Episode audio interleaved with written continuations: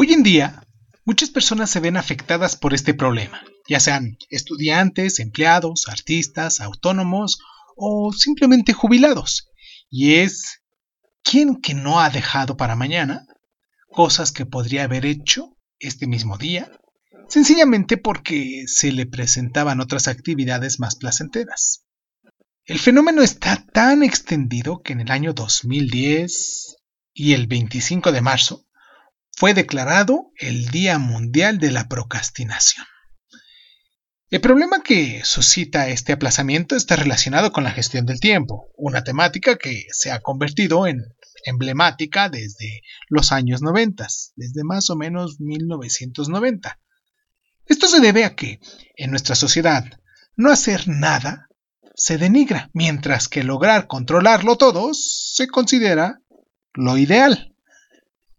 Las causas y el origen de la procrastinación son diversas y provocan todo tipo de problemas en el día a día, nuestro día a día.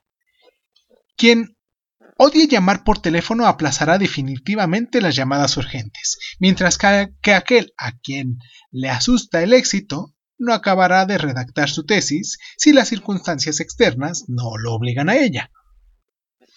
Cuando mm, se sufre de procrastinación crónica, cada día nos sentimos peor. Incluso cuando huimos de nuestras responsabilidades y las sustituimos por actividades más placenteras que nos reconfortan. Cuanto más pasa el tiempo, más se acerca la fecha límite y la cantidad de trabajo aumenta y parece aún más estresante. En paralelo a esto, desarrollamos una especie de culpabilidad para con los demás. Cuando vivimos la procrastinación en el día a día, no la asumimos. Entramos en un auténtico círculo vicioso que nos atrapa y que perjudica nuestra propia autoestima. Pero, además de este tipo de personas que siempre lo aplazan todo para el día siguiente, existen algunas que lo hacen de forma aún más puntual y, aún así, desean mejorar su productividad o simplemente quieren gestionar mejor su tiempo para poder disfrutar más de su ocio. Sea cual sea tu perfil, para evolucionar es necesario empezar por ser consciente y aceptar tus problemas. Solo cuando pase esta etapa podrás por fin contar con las herramientas fundamentales para organizar un día a día un poco más sereno y pues la solución está a tu alcance, pero tenemos que ponernos manos a la obra ya mismo. Hoy aquí en Crónica Lonares les explicaremos un poquito sobre esto, de cómo acabar con la procrastinación. Vamos a tratar de retomar el control de nuestra vida y por fin llevar a cabo todos esos proyectos que hemos dejado y que parecían un poquito más importantes que los que estamos haciendo actualmente. Les doy la bienvenida, yo soy Irving Sun, como les digo, esto es Crónica Lonares y pues comenzamos.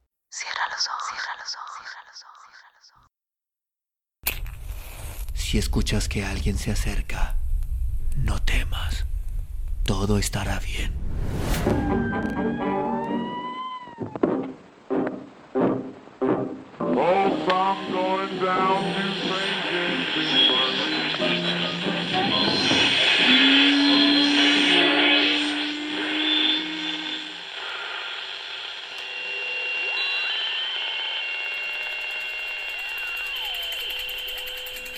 Estás escuchando, Crónica, Crónica, el lugar, el lugar donde, donde entramos tus oídos. Bienvenido. ¿Por qué lo dejamos todo para mañana? Muchos individuos experimentan la procrastinación, que viene generada por toda clase de miedos. Puede llevar a aplazar indefinidamente tanto una tarea doméstica como un proyecto a largo plazo o incluso una conversación difícil con un ser cercano. Los perfiles que describiremos a continuación no son tan exhaustivos, pero nos reflejan una buena parte de los bloqueos que se encuentran en, el origen de la procrastinación. Puede que estés un poquito afectado por varios de ellos o por ninguno, Pero lo fundamental es identificar lo que nos frena barajando todas nuestras posibilidades. En el fondo, seguramente ya sabes qué ocurre, pero sin duda alguna, te reconfortará leer que otras personas tienen los mismos dilemas. El perfeccionista, por ejemplo, no soporta la idea de que una tarea esté mal ejecutada. Sabe que si empieza un trabajo, sobre todo un trabajo interminable o ante el que no se encuentra cómodo, existen posibilidades de que no quede perfecto a la primera y que, por lo tanto, haya que revisarlo en varias ocasiones, sin saber si algún día estará satisfecho con este resultado. En estas condiciones, no hacer nada nos permite a nosotros o a la persona que sufre el perfeccionismo dedicarse a tareas más fáciles en las que destaca, con lo que se evita toda esta decepción. No obstante, hay que tener cuidado si mm, tenemos a funcionar de esta manera, ya que, ante todo, desear la perfección puede frenarnos nuestro desarrollo en vez de llevarnos hacia adelante. Hablemos de este claro ejemplo de una, una lunar que nos escribió hace ya algún tiempo cuando tomamos este tema por primera vez, que dice así, yo solo contemplo la perfección, no me conformo con el resultado medio, ni siquiera bastante bueno, tiene que ser bueno y sería la persona más feliz del mundo si fuera excepcional. Quizás sea esta la razón por la que dejo todo para mañana. Tengo miedo de que no está a la altura de mis expectativas. Y eso que intento repetirme que si no trabajo, esa producción no podrá ser buena. Esto tendría que ser un argumento de peso para mí. Pero no, no funciona de ese modo. Alguien que teme defraudar a un director de tesis o a un jefe o a un ser cercano, consecuencia o no de un cierto perfeccionismo, no se siente a la altura de la tarea y debe ejecutar o es algo que se le ha confiado. Así, ¿estás convencido de que se te atribuyen actitudes que no tienes o que crees que no tienes? Por lo que no confías en tus propias capacidades y tienes miedo de ver el asombro en los ojos del otro cuando descubra el alcance de tu incompetencia. Si reconoces esta descripción, quizás sufres del síndrome del impostor. Síndrome del impostor. Las personas que sufren del síndrome del impostor temen que un día se descubra que no están a la altura, que no tienen tanto talento como se pensaba y que en su lugar está en otra parte. Así dudan en lanzarse a nuevos proyectos que sacarían a la luz sus debilidades y lo harían vulnerable a los ojos de los demás. En realidad, son ellos quienes más daño se hacen a sí mismos, limitando sin motivo el desarrollo de sus capacidades. Verse como un impostor en un entorno supuestamente más competente, meritorio o legítimo puede llevar a la procrastinación. ¿Lo sabías? Y en efecto, para evitar provocar decepción en los demás, posponemos constantemente lo que tendríamos que hacer. No obstante, el aplazar definitivamente una tarea refuerza las ideas de que eh, pudiéramos llegar a ser impostores y vamos directo hacia nuestro autosabotaje.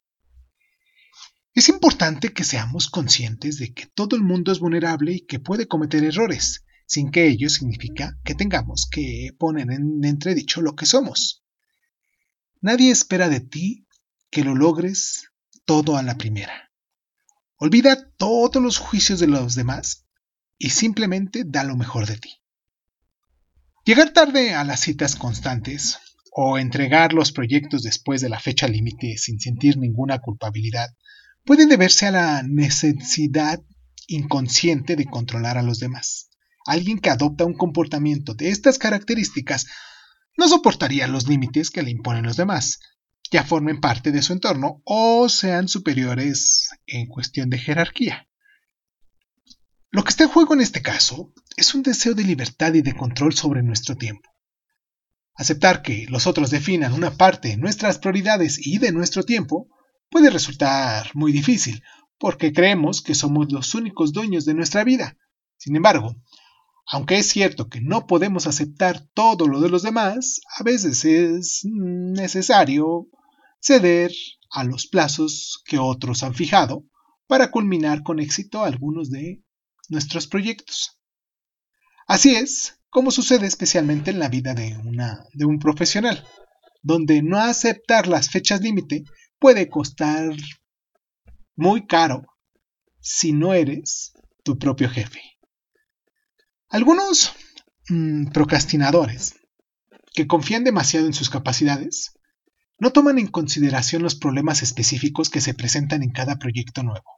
Y en efecto, cuando mm, todo ha ido simplemente sobre ruedas, es decir, mm, eh, tiende a ser difícil imaginarse que puede que las cosas no vayan como nosotros querríamos o como deberían de ser. Las personas en cuestión mm, corren el riesgo de evaluar incorrectamente el alcance de la tarea, la dificultad o el tiempo necesario para llevar a cabo esta nueva misión. Sin embargo, inconscientemente tendrá la sensación de jugar con fuego o podrá sentir que está en una posición incómoda. Por lo tanto, es importante tener en cuenta nuestras capacidades, pero también las características específicas relacionadas con el trabajo que, que debemos llevar a cabo.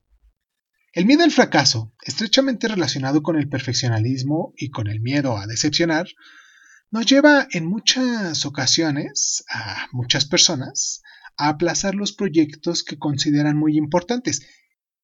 Y así pues, el que estos no lleguen a, un buen punto, eh, tan solo deberá a que no se les habrá explicado el tiempo suficiente y no a una falta de capacidad para gestionar estos expedientes. De hecho, es menos desestabilizante que haber trabajado durante una gran cantidad de horas para nada. Sin embargo, Solo cuando salimos de nuestra zona de confort podemos descubrir en nosotros mismos nuestras aptitudes y trataremos de evolucionar conforme eso. Enfrentarse a las dificultades que nos encontramos nos permite conocernos mejor y vencer nuestros propios miedos. Lo que más temen algunos, eh, sinceramente, es el fracaso. Pero a todos les ocurre lo contrario e inconscientemente intentan alejar un éxito que probablemente harían que fueran solicitados para proyectos cada vez más importantes. En realidad, tiemblan ante la idea de salir de las sombras, de crecer, de desarrollarse y de convertirse en los protagonistas de sus propias vidas. Ser responsables. A este tipo de mm, procrastinadores les cuesta proyectarse en un futuro. Por ello, prefieren dedicarse a tareas bien definidas e incluso repetitivas que ya conocen. Se quedan estancados y no se atreven a iniciar proyectos que les obligan a salir de su zona de confort. Sin embargo, mm, trabajar activamente nuestros miedos y nuestras angustias permiten eh, de un cierto modo superarlos. Las posibilidades de evolución que nacen después son a veces menos desconcertantes de lo que imaginábamos y son la ocasión para explotar nuestras competencias en retos más estimulantes para aprender algo realmente. Aunque pueda mm, resultar embriagador encadenar noches de vela para cerrar un expediente porque eh, no te has puesto a ello con suficiente antelación, esta forma de funcionar siempre conlleva un riesgo y en algunos casos puede resultar incluso catastrófica. Quien funciona con urgencia siempre se pregunta si esta vez logrará acabar lo que tiene que hacer en los plazos fijados, lo que resulta muy estresante. Así, incluso si piensas que necesitas adrenalina para avanzar y aunque sepas que te sentirás más orgulloso por haber terminado tu trabajo eh, dentro del plazo, este tipo de conducta enseguida puede resultar un tanto agotadora. Por otra parte, trabajar de forma sistemática bajo presión significa necesariamente que tendrás que desatender algunos aspectos del proyecto por falta de tiempo. Resulta muy frustrante darse cuenta de que podrías haber presentado un trabajo mucho mejor si hubieses empezado antes. El origen de la procrastinación puede encontrarse en otros miedos. Mientras que a unos les falta vigor a largo plazo y no verán lo que podría aportarles la realización de una tarea, por lo que preferirán optar por lo que eh, conlleva una satisfacción inmediata, otros temerán que les falte tiempo de ocio o ser esclavos de su trabajo. Para algunos, tomar decisiones supondrá el obstáculo ante el que siempre se pasará por miedo al impacto que podrían tener en el futuro y la posibilidad de volver atrás. Otras simplemente se negarán a llevar a cabo un proyecto que les cuesta mucho o lo apostarán todo a mm, tareas cuantificables y cuyo resultado es un poco más rápido. Todas estas problemáticas demuestran lo importante que es reflexionar acerca de nuestros propios frenos e identificar los principales para poder cuestionarlos y reducir el sufrimiento que deriva de ellos.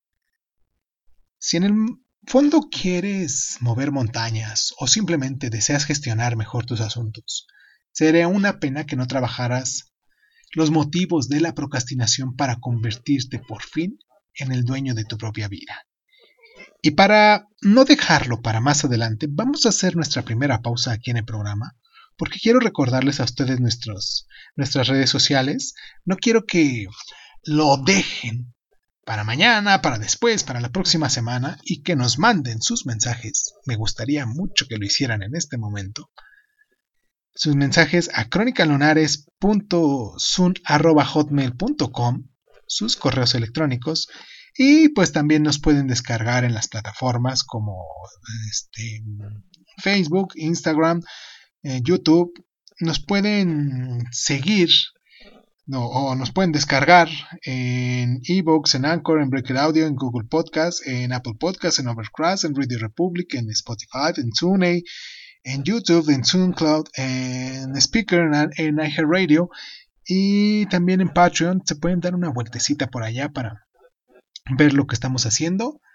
Vamos a, nuestra pausa porque en el siguiente bloque quiero dejarles a ustedes un pequeño test que mm, nos podría ayudar para identificar los frenos que nos impiden actuar. Vamos a nuestra pausa y continuamos. Música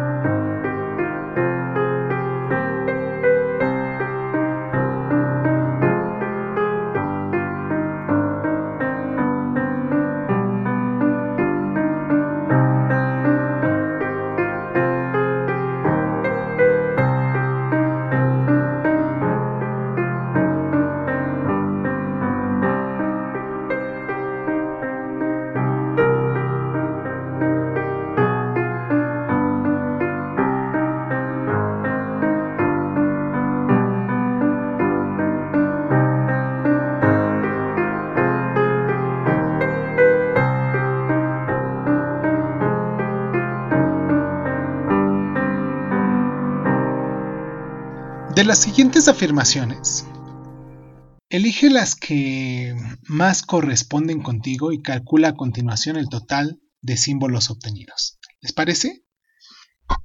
A ver, eh, me resulta difícil priorizar mis tareas. Soy muy sensible a la opinión de los demás. Me siento un inepto cuando fracaso. Cualquiera de esas tres, si, si la encontraste como parte de tus, de tus tareas que has dejado a largo plazo, pondremos un puntito. ¿Les parece? Vamos a poner un puntito. Ahora, mientras no tomo decisiones, me quedo en mi zona de confort. No soporto las críticas. En estas, si es de cualquiera de estas dos, les pondremos una rayita. Necesito ánimos para ponerme a trabajar. Pienso que soy poco metódico. Me niego a que me den órdenes. Nada de lo que hago me parece satisfactorio. A menudo veo los proyectos que me confían como cimas inalcanzables. Presto mucha atención a los detalles. Siempre me paso de las fechas, límites fijadas. Cuando las exigencias me parecen demasiado elevadas, hago las cosas de cualquier manera. Me interesa más lo que me aporta satisfacción inmediata. Creo que tengo tiempo, así que no hago nada y al final tengo que hacerlo todo con prisas. Necesito mucho reconocimiento para avanzar. Intento hacerlo todo solo, sin ayuda de nadie. Tengo miedo de mostrarme vulnerable. Creo que soy menos inteligente que, la gente de mi entorno.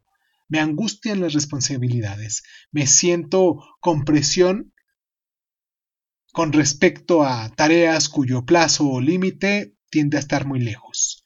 Evito las tareas que no respetan mi mente lógica y creativa. Soy muy sensible a las críticas negativas. A menudo llego tarde a casa de los demás. Cuando tengo que hacer algo, nunca sé por qué tarea debo empezar. Cuando tengo un objetivo, es fácil que me desvíe de mi tarea. No confío en mis capacidades. No quiero que se den cuenta de mis defectos. No me alzo en un proyecto si estoy seguro de que voy a culminar con éxito. Si no entiendo bien lo que debo hacer, lo dejo todo de lado. Ahora, eh, si tengo una mayoría de puntitos, en este caso, mm, nos falta un método. Nuestra razón principal por la que aplazamos las tareas es con frecuencia es porque somos muy poco metódicos y no entendemos bien lo que debemos hacer. Entonces, centro mi atención en lo que conozco bien o en lo que aportan estos placeres inmediatos.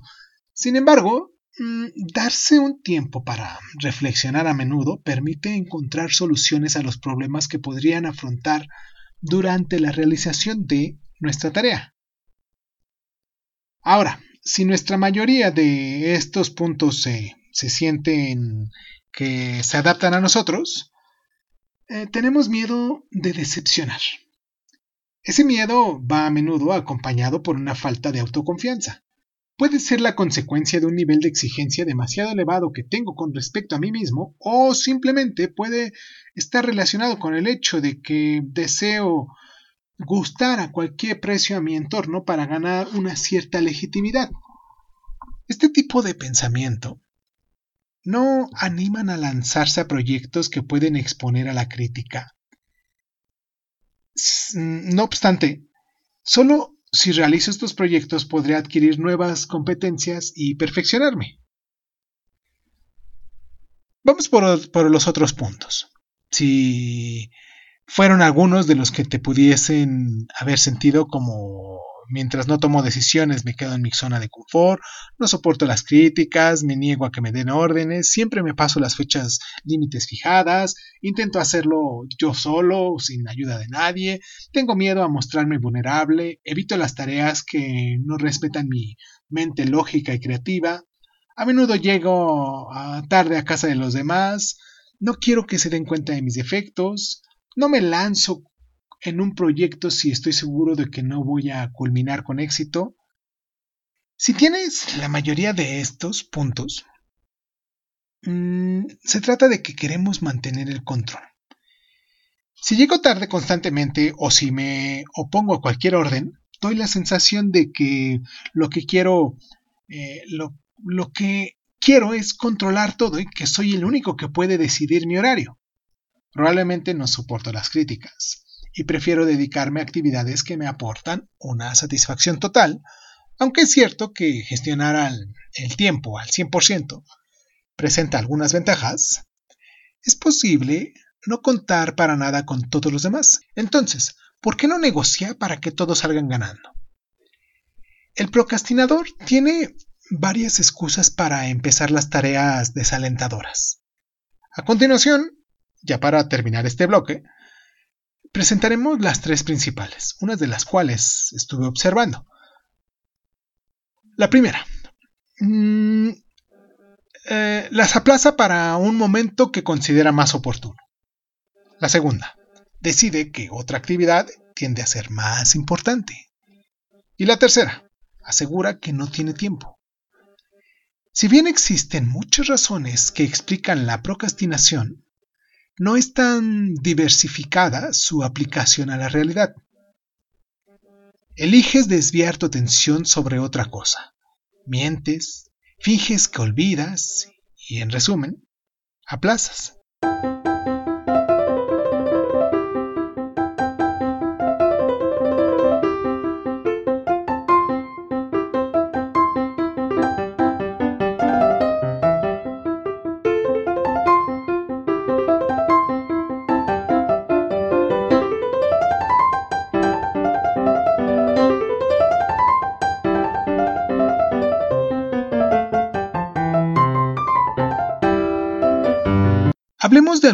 Métodos para mm, procrastinar con menor frecuencia, ¿les parece?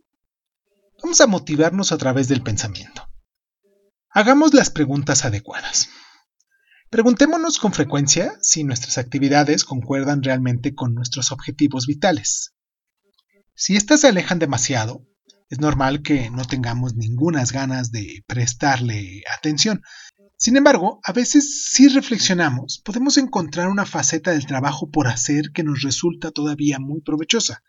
Si no encontramos ninguna, quizás es hora de que empecemos a plantear tu o nuestra orientación laboral a algunas opciones de vida. Hay que resistirse mejor a las tentaciones. Si por el contrario nuestras actividades son importantes para nosotros, pero bastante difíciles de llevar a cabo, lo primero que debemos hacer es proyectarnos en un futuro e imaginar la lástima que sentiríamos al soportar las consecuencias nefastas que derivan de no haber hecho nada. Si nunca pagas el alquiler en hora, podemos imaginarnos, por ejemplo, que el casero nos va a echar de la casa, ¿no? En segundo lugar, debemos identificar las tentaciones que podrían desviarnos de nuestro objetivo. Y por supuesto, el objetivo no es que prohibamos por completo, sino que aumentemos nuestra capacidad de resistencia. Puede tratarse de películas, algunas salidas, las redes sociales, los videojuegos o incluso de tareas domésticas que pueden convertirse en una tentación apetecible cuando pueden desviarnos de un trabajo que nos resulta fastidioso o complejo. No es fácil disminuir las tentaciones, ¿lo sabías? Por lo que mm, debes proceder progresivamente. Mejoraremos más rápido paso a paso, claro, Identificaremos los momentos del día en los que es más probable que nos dejemos llevar. Por ejemplo, si somos poco eficaces por la noche, no programemos las tareas más importantes o, las tareas que tienden a ser más complejas para ese momento.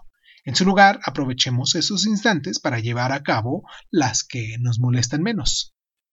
Cuando hayamos avanzado bastante en un expediente difícil, hay que recompensarnos con una pequeña pausa en la que mm, haremos exactamente lo que querramos. También es importante que analicemos las cosas que debemos hacer para descubrir lo que nos procura un poco más de placer. Por ejemplo, si nos pasamos mucho tiempo en el Internet, navegando de una página a otra, ¿por qué no seleccionar las que realmente nos distraen y fijar un lapso del tiempo en las que podríamos acudir a ella cada día? ¿No crees? No intentemos frenar de golpe todas esas actividades que nos consumen tanto de nuestro tiempo, ya que corremos el riesgo de que no sea tan definitivo como querremos, y esto podría desanimarnos a seguirnos esforzando. Además, también es fundamental que veamos el placer y la alegría que nos aporta la realización de estos proyectos. No estés contento cuando concluyes algo que tenías que hacer, que simplemente Mm, cuando ves una película? Seamos nuestro mejor amigo. Cuando luchemos contra la procrastinación, nosotros somos quienes sabemos mejor lo que es bueno para nosotros, ¿no crees? Y sí, a partir de ese momento, mm, decidiéramos creer en nosotros y brindarnos el mejor apoyo posible para realizar nuestros proyectos, si uno de nuestros amigos estuviera en problemas, ¿cómo nos comportaríamos con él? ¿Lo rebajaríamos hasta que termine por abandonar o por el contrario lo animaríamos hasta que vaya al final de lo que tiene entre manos? Es esta la segunda actitud la que te invitamos a adoptar para ti mismo. Por ejemplo, para ayudarte a ganar en seguridad, puedes anotar tres cosas positivas que has hecho durante el día en un pequeño cuaderno y volver a leerlo de vez en cuando para encontrar algún tipo de motivación.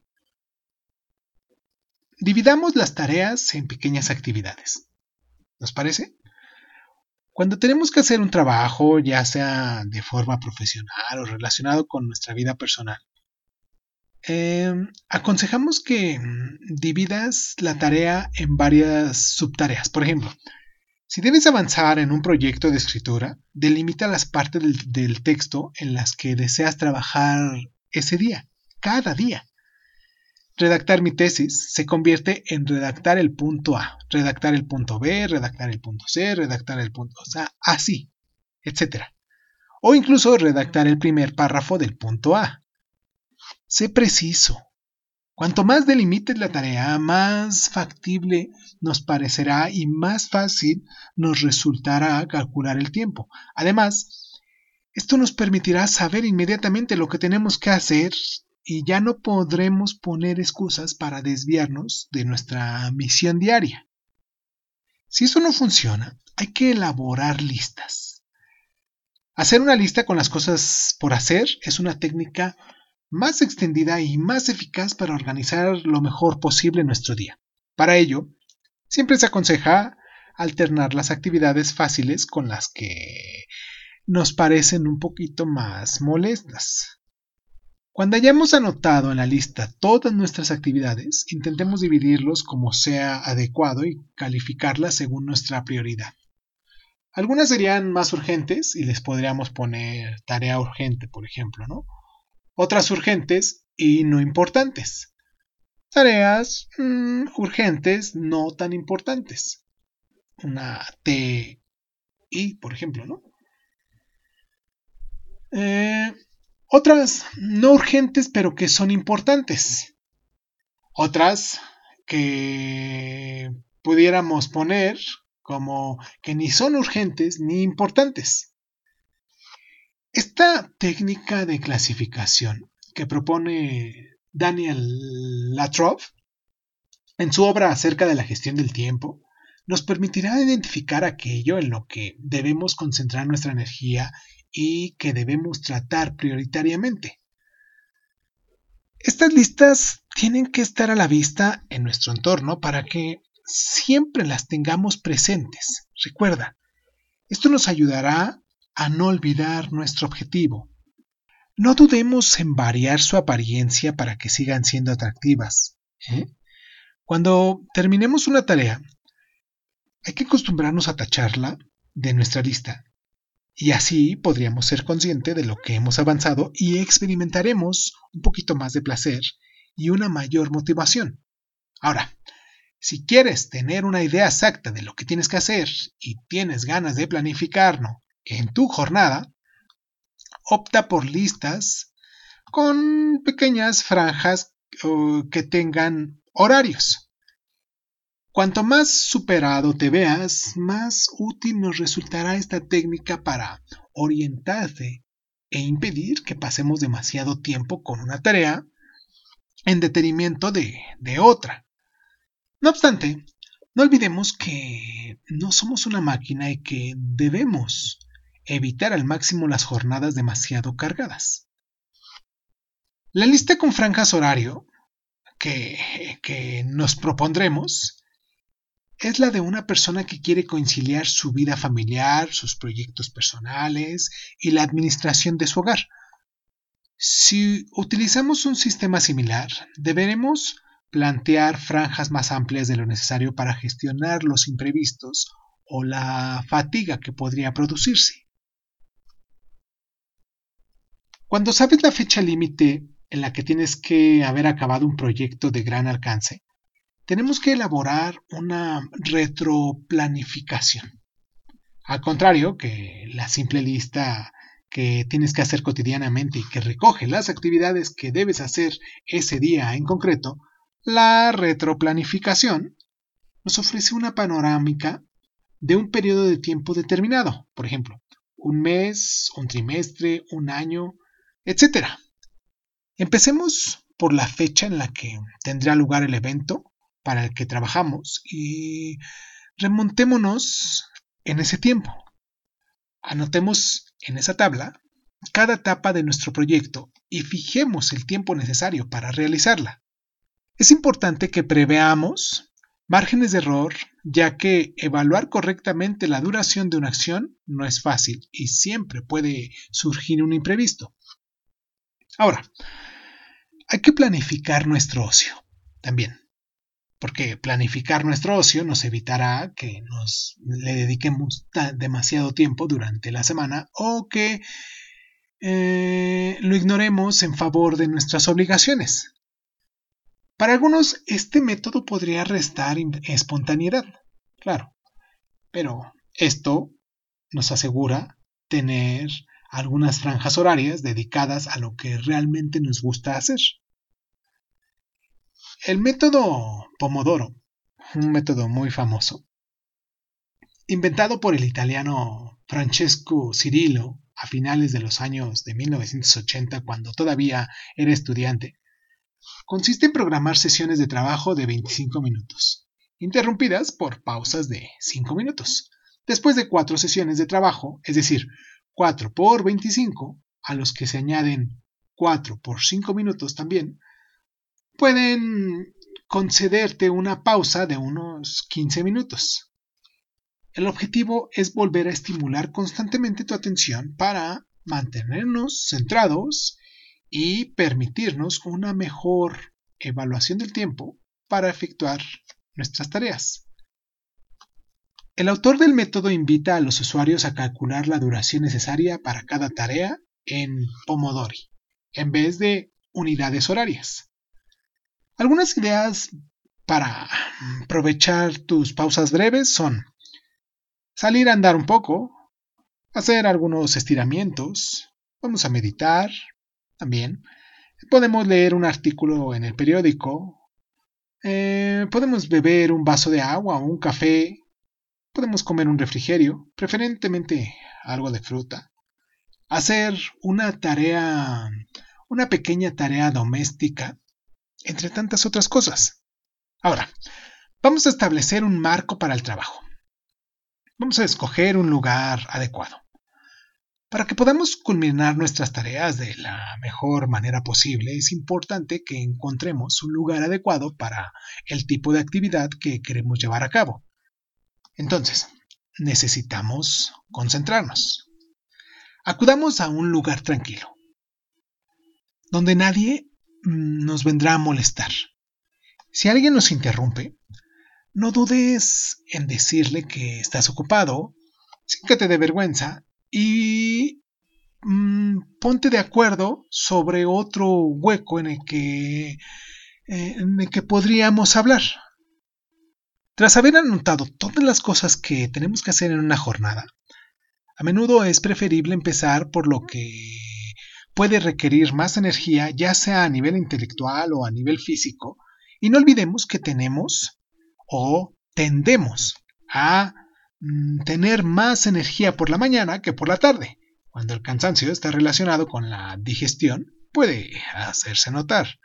Además, una vez que ya hayamos acabado nuestra tarea, contemplaremos el resto de la jornada con un poquito más de serenidad. En cuanto te nazca una idea en relación con un proyecto o sientas ganas de hacer algo, ya sea porque estás inspirado o porque es el momento adecuado, hay que poner manos a la obra. Retrasemos la ejecución de esta tarea para mm, obligarnos a ocuparnos más tarde de ella, cuando se te hayan pasado las ganas o se hayan añadido otras obligaciones a tu lista de cosas por hacer. A veces, solo a veces, ¿eh? Está bien aceptar pedir ayuda de nuestro entorno si pensamos que no podemos llegar hasta el final de nuestra lista de tareas. No obstante, debes prestar atención a mm, las actividades que ocupan a la persona en la que quieres delegar alguna cosa y no imponerle tu forma de proceder. Aprender a respetar los horarios de cada uno y a tener en cuenta sus obligaciones y también sus necesidades.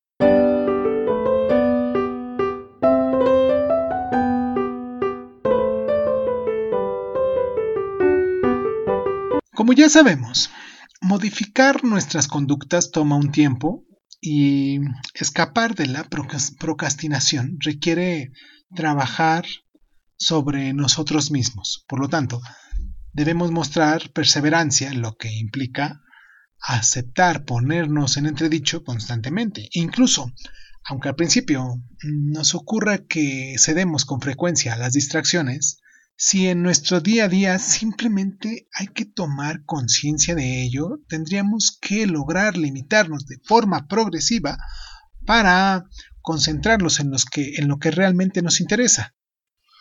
Como todos somos diferentes, no dudemos en poner a prueba las diferentes técnicas propuestas según nuestras ganas y nuestras necesidades.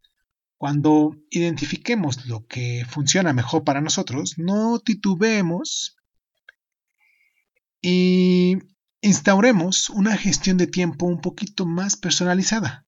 Hagamos gala también de nuestra creatividad. Si no te gusta elaborar tablas de tu horario en Excel, hazlas en papel o busca otros programas o aplicaciones que nos permitan organizar nuestro tiempo de una forma un poco más atractiva. Gracias a todos estos proyectos mmm, que experimentaremos aumentará nuestra autoconfianza y nuestra capacidad para calcular el tiempo necesario para realizar una misión. Quizás teníamos prejuicios acerca del nivel de dificultad de una tarea, pero dedicarnos a ella realmente apelando a las estrategias propuestas nos permitirá darnos cuenta de que no requería tanto tiempo o tanta energía como pensabas. En el futuro, ya no tendremos miedo de ponernos manos a la obra. Si trabajas nuestra motivación, tu motivación y tus diferentes bloqueos, no solo resolveremos un problema de organización, sino que también seremos conscientes de la voluntad que nos mueve y nos ayudará a enfrentarnos a diferentes situaciones. Y eso será más fácil para pasar a la acción.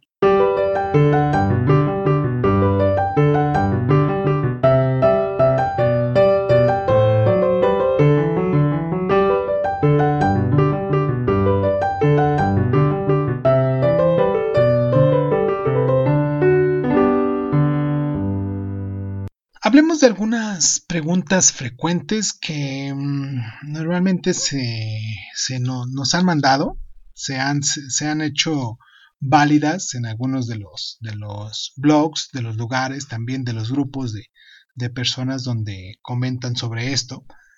Y dice que quiénes son los procrastinadores. Este como, como primera pregunta.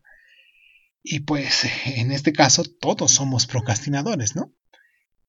Porque en cuanto una persona tiende a postergar para más adelante algunas tareas, estamos procrastinando. Y por supuesto, existen varios tipos de procrastinadores. Está el que siempre aplaza todo o no logra retomar el control sobre las cosas, y en este caso hablamos de un procrastinador perezoso.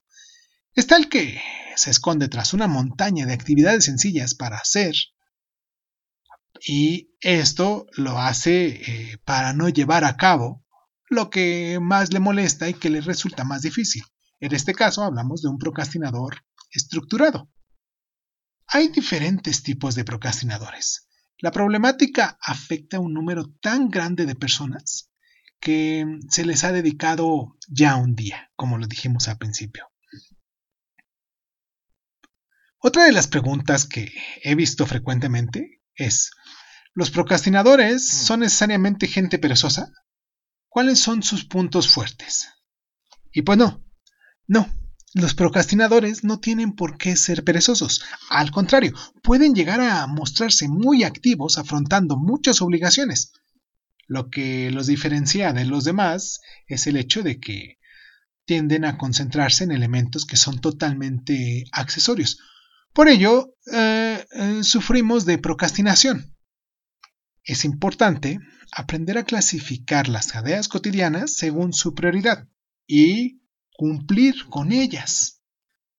A pesar de los problemas que provoca la procrastinación, lo cierto es que puede permitir el desarrollo de algunas cualidades Y en efecto, a menudo el procrastinador debe mostrar creatividad para encontrar soluciones con las que respetar los plazos muy cortos a los que debe enfrentarse. Además, tener la capacidad de trabajar eficazmente con urgencia debe ser una virtud nada desdeñable en muchas profesiones.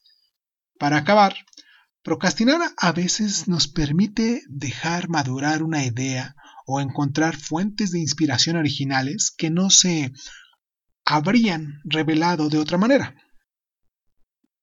Otra preguntita que la encontré por ahí también y que la observé muy curiosa es ¿cuáles son las razones por las que siempre dejamos cosas para más tarde? Parece obvia, ¿no? Pero cada uno tiene sus propias razones. Algunos tienen miedo de producir algo imperfecto, otros temen que les falte tiempo, y una buena parte les asusta fracasar o incluso tener éxito. Al ver las cosas con perspectiva, encontrarás en ti la causa principal de tu negativa a ponerte a trabajar. Debemos aceptarla y trabajarla con regularidad, sin juzgarnos, para mejorar poco a poco. Una pregunta más es ¿cuándo y cómo retomar el control de la situación? A ver, cuando tengas la sensación de que gestionas mal el tiempo o simplemente cuando tu tendencia a hacerlo todo en el último momento te ha perjudicado. Así de claro.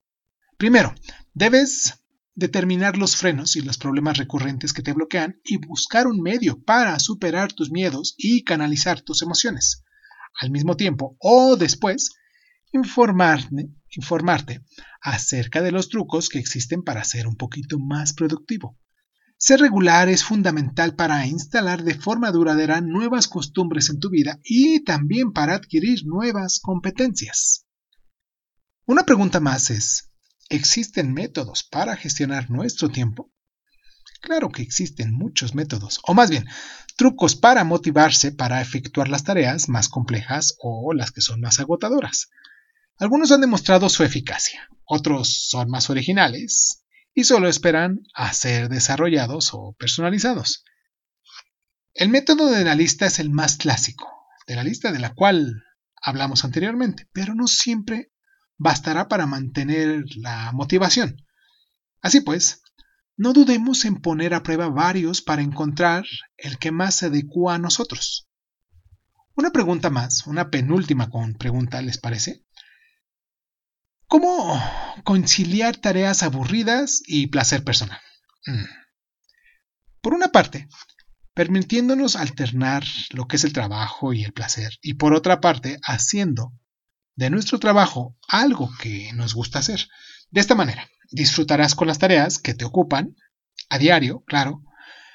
Eh, eh, no siempre esto es posible, claro. Simplemente relaciona lo útil con lo agradable.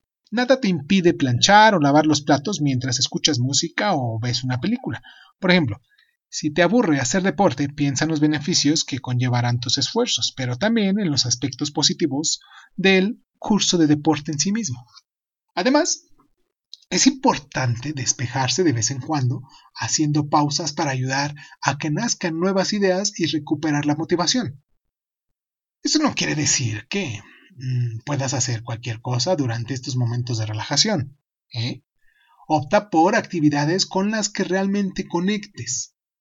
¿Por qué no vas a pasearte durante unos 20 minutos en vez de sentarte delante de la televisión? ¿Eh? Y por último, ¿cómo ayudar a un procrastinador a ser más eficaz? Mm, buena pregunta, ¿eh? Para ayudar a un procrastinador a ser más eficaz, tendremos que apoyarlo y no hacer que se sienta culpable.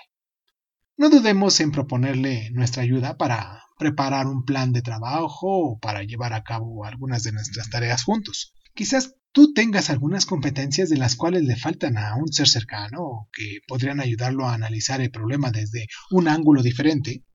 Y si te lo pide, puedes sugerir confiscar, por si lo dijéramos de algún modo, algunas fuentes de distracción para ayudarlo a concentrarse o proponerle hacer un balance de su progreso en el proyecto que le ocupa. Esto le permitirá ver el camino recorrido y sentirse apoyado.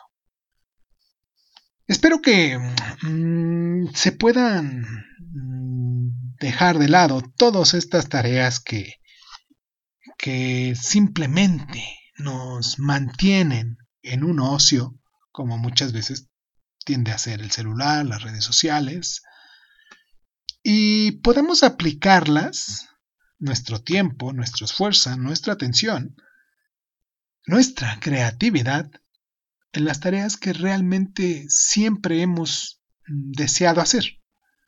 Espero que se encuentren muy bien. Espero que eh, se den el tiempo, de verdad, de verdad, de verdad, en este momento, para dejarnos sus mensajes. Y pues nada, yo soy Irving Sun, esto es Crónica Lunares. Les mando un abrazo muy caluroso desde la ciudad de Morelia, acá en Michoacán, en México.